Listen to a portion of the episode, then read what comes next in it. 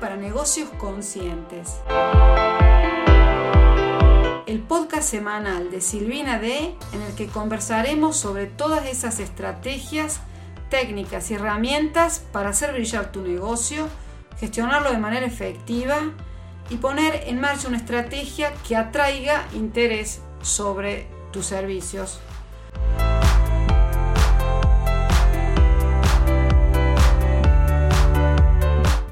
Hola, bienvenida, bienvenido a un nuevo episodio, episodio 42 del podcast Marketing Digital para Negocios Conscientes.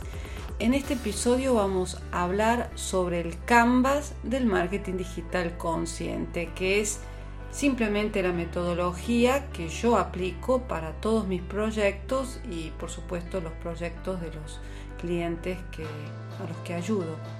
El canvas del marketing digital consciente está formado por seis cuadrados eh, que te ayudan a planificar, a crear y a materializar tu negocio paso a paso.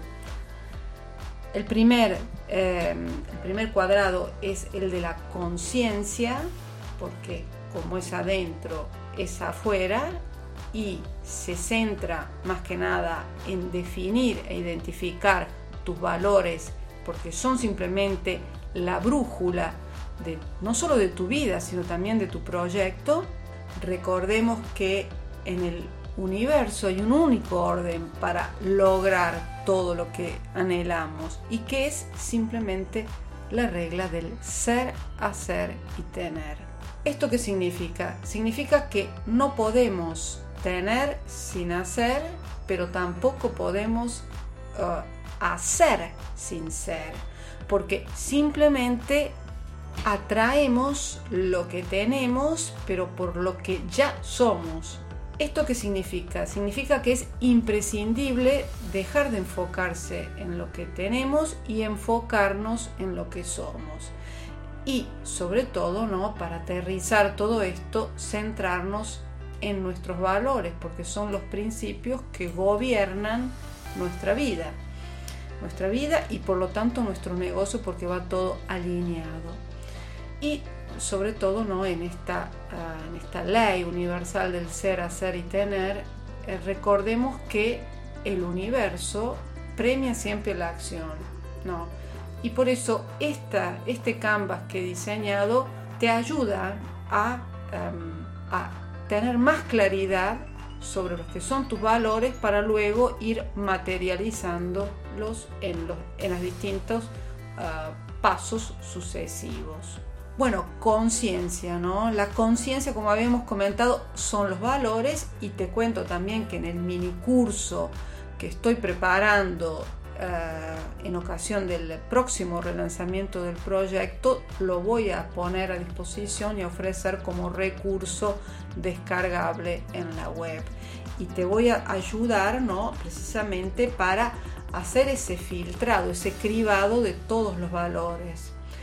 Porque tenemos que centrarnos en aquellos valores que son cárdines para nosotros. Bueno paso 2 contenido.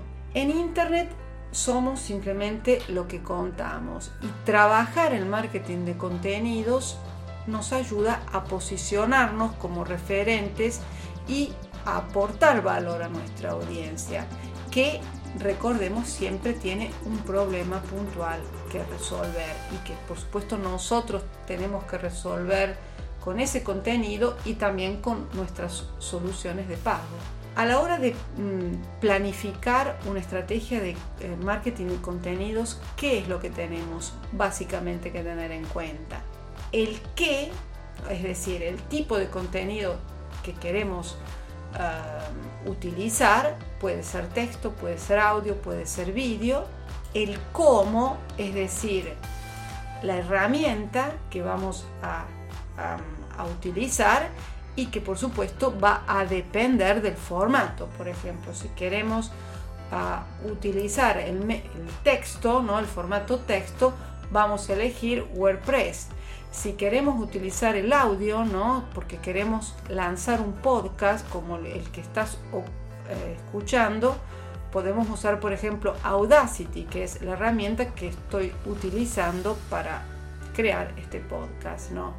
Y en el ámbito, digamos, de, nuestro calendario, de nuestra estrategia de contenido, vamos a tener que fijar un time blocking, ¿no?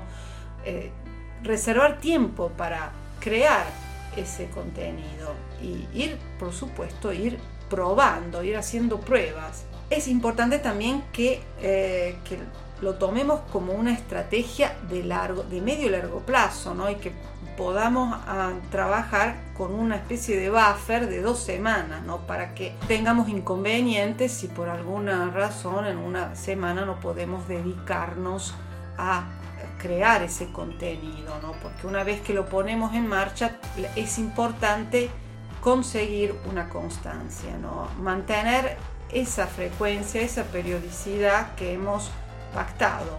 El para qué también, ¿por qué? Porque cada pieza de contenido va a perseguir un objetivo puntual. ¿Y cuáles son estos objetivos que nosotros podemos perseguir con, el, eh, con nuestra estrategia de contenidos? Por supuesto, el primero es llegar a más personas, ¿no? aumentar la visibilidad. También es importante que trabajemos nuestro posicionamiento de marca para generar esa autoridad que nos permite, digamos, llegar a ser la persona, el referente en esa área concreta en la que queremos, digamos, posicionarnos y por supuesto que estará relacionada con los servicios que vamos a vender. Es importante en el ámbito de una estrategia de marketing también trabajar el aspecto de la conexión emocional. ¿Por qué? Porque sin esa conexión emocional profunda con la persona a la que queremos ayudar, no va a haber, digamos, no va a, saltar esa especie de chispa, ese enamoramiento que tiene que haber, tiene que producirse para que haya, por supuesto, y lo dejo al final, el momento de la venta. ¿no? Para lograr estas, em, digamos, estos, estos distintas finalidades, vamos a jugar con varios formatos. Por supuesto, esto en función de lo que, de lo que queremos ah, perseguir. Te voy a dejar en, em, en las notas del programa dos episodios en el que trato más con más profundidad el tema de la marca personal consciente y también del plan de marca personal. Punto 3, la conexión, como ya ah, lo, comentaba, ¿no? es un cuadrante, un box del, marketing, del canvas. ¿Por qué? Porque si no hay esa conexión, no, no se va a producir la venta, ¿no? Si no comunicas, no existe y si no conectas emocionalmente con ese cliente, no, va, no vas a poder, digamos, colaborar, no vas a poder ayudarle. ¿Y esto qué es? ¿Cómo, digamos, conectar emocionalmente con tu cliente?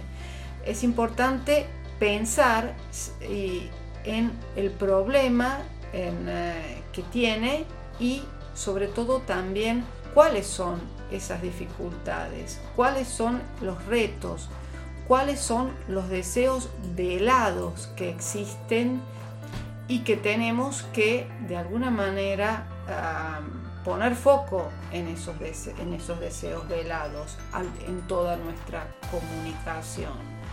Eh, es clave también que nos centremos en los beneficios que podemos aportar y también en ese proceso de transformación que el cliente va a poder lograr con nuestra ayuda. Confianza es otra, ah, digamos, palabra clave, se me ocurre decirte, porque también, aunque está relacionado con el tema de la conexión, ah, podemos decir que sin la confianza, si no hay una confianza, podemos resolver ese problema, no habrá venta y no vas a poder ir avanzando en ese proceso ah, que concluye en, ah, en, una venta, en la mejora de las hipótesis. ¿Cómo podemos trabajar la confianza? Por supuesto, a través de la reputación. Nuestra reputación tiene que ser impecable porque, eh, como lo dice una célebre frase de Warren Buffett, ¿no? Se tarda 20 años para construir una reputación y cinco minutos para arruinarla. O sea que hay que prestar atención eh, también, eh, sobre todo eh, si ya usamos las redes sociales y nuestros canales digitales con finalidades personales, cómo nos estamos comportando, cuál es nuestro, digamos, nuestra conducta. O sea, es siempre impecable o, tenemos algo que, digamos, por así decir, rectificar, ¿no? ¿Cómo generamos esa confianza? Porque la confianza la generamos en los demás. Es importante, ¿no? Como te había comentado, en centrarnos en, en cómo podemos ayudarlo al cliente. ¿Por qué? Porque si cuando vendemos algo, un, servicio concreto, ¿qué es lo que estamos pidiendo a nuestro comprador? Que haga fundamentalmente un cambio. Y recordemos que los cambios son difíciles, eh, digamos, generalmente. Por eso, digamos, eh, vender no es fácil, porque cambiar no es fácil. Te dejo también el episodio 19 sobre cómo superar el miedo a vender a través de la venta por valores y ves que eh, todo se relaciona porque cada parte, cada cuadrado del lienzo del canvas digital consciente está relacionado uno con otro.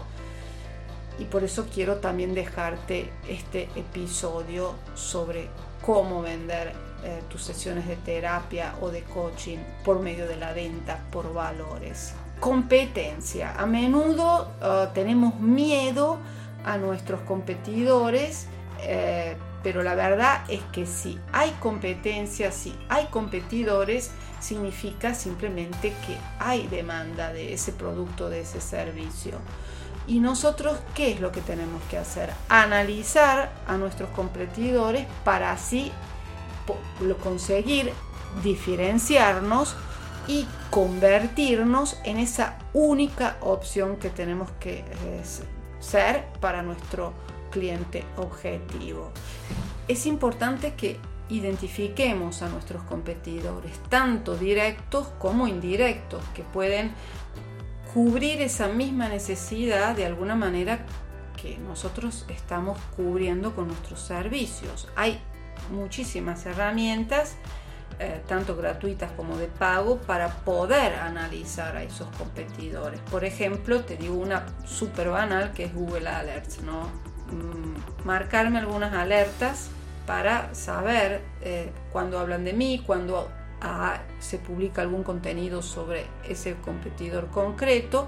Por ejemplo, otra herramienta puede ser Similar Web, que es, una, mm, es un servicio que te ofrece varias las webs mm, similares de eh, si tú pones una web de una digamos de un negocio de una persona o profesional Owler o visualpin.io son otras soluciones que son uh, freemium, o sea, tienen una versión gratuita y también otra de pago. Cuadrante número 6, eh, conversión, la última C. ¿Qué es la conversión? Bueno, la conversión tiene que ver con el cumplimiento de un determinado objetivo. ¿no?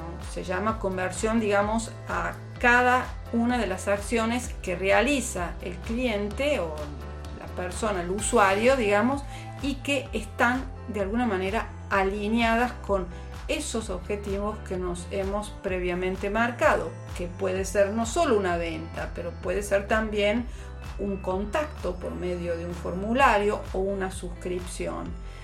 En el ámbito de la conversión tenemos que diferenciar básicamente dos tipos de marketing. Un marketing que está, digamos, centrado en, lo que se llama branding, es decir, aspira a aumentar la popularidad de nuestra marca y lo que pretende es justamente aumentar ese alcance darte a conocer como profesional, mostrar esos servicios eh, psicológicos o de coaching para los cuales mm, tal vez esos clientes no están todavía preparados a comprar, pero es importante que sepan que tú existes y que tienes esos servicios. toda, por ejemplo, la actividad que se hace en redes sociales, generalmente es una actividad más que nada, eh, principalmente de, branding. Conversión, o sea, el marketing de conversión se basa cuando las personas están buscando directamente ese servicio. Y como te había comentado, ¿no? la conversión puede ser una venta, ¿no? Si yo estoy buscando sesiones eh, de terapia porque he roto con mi pareja, no voy a buscar un psicólogo para tratar esta temática. Puede ser un contacto o puede ser que me interesa eh, mm, conocerte antes, escribirme, eh, darme de alta a tu comunidad y recibir un recurso, por ejemplo, que tú hayas ah, puesto a disposición en tu página web. En ambos casos, tanto en el ámbito del branding como en el ámbito de la conversión, vamos a tener que trabajar una estrategia de marketing de contenidos o de atracción para hacer branding, pero también podemos ah, digamos, dar más fuerza a esa estrategia orgánica por medio de campañas de pago, tanto en Google como por ejemplo en Facebook. Bueno, hemos llegado hasta el final. Yo te agradezco por haberme acompañado en este episodio, primer episodio de, sobre el canvas del marketing digital consciente. Recuerda que si quieres que te ayude con tu proyecto, puedes contratar mi servicio de consultoría express, que es un servicio especialmente diseñado para terapeutas, coaches y profesionales del desarrollo personal. Muchísimas gracias por llegar hasta el final y por apoyar mi trabajo con tus valoraciones de 5 estrellas del podcast en Spotify, Anchor, Google Podcast o en la plataforma que lo estés mirando, escuchando y también por tus me gustas en YouTube y Facebook me vas a ayudar a llegar a más personas. Recuerda también que me puedes mandar sugerencias sobre los temas que te gustaría que tratara en los próximos episodios. Un fuerte abrazo y nos vemos la próxima semana.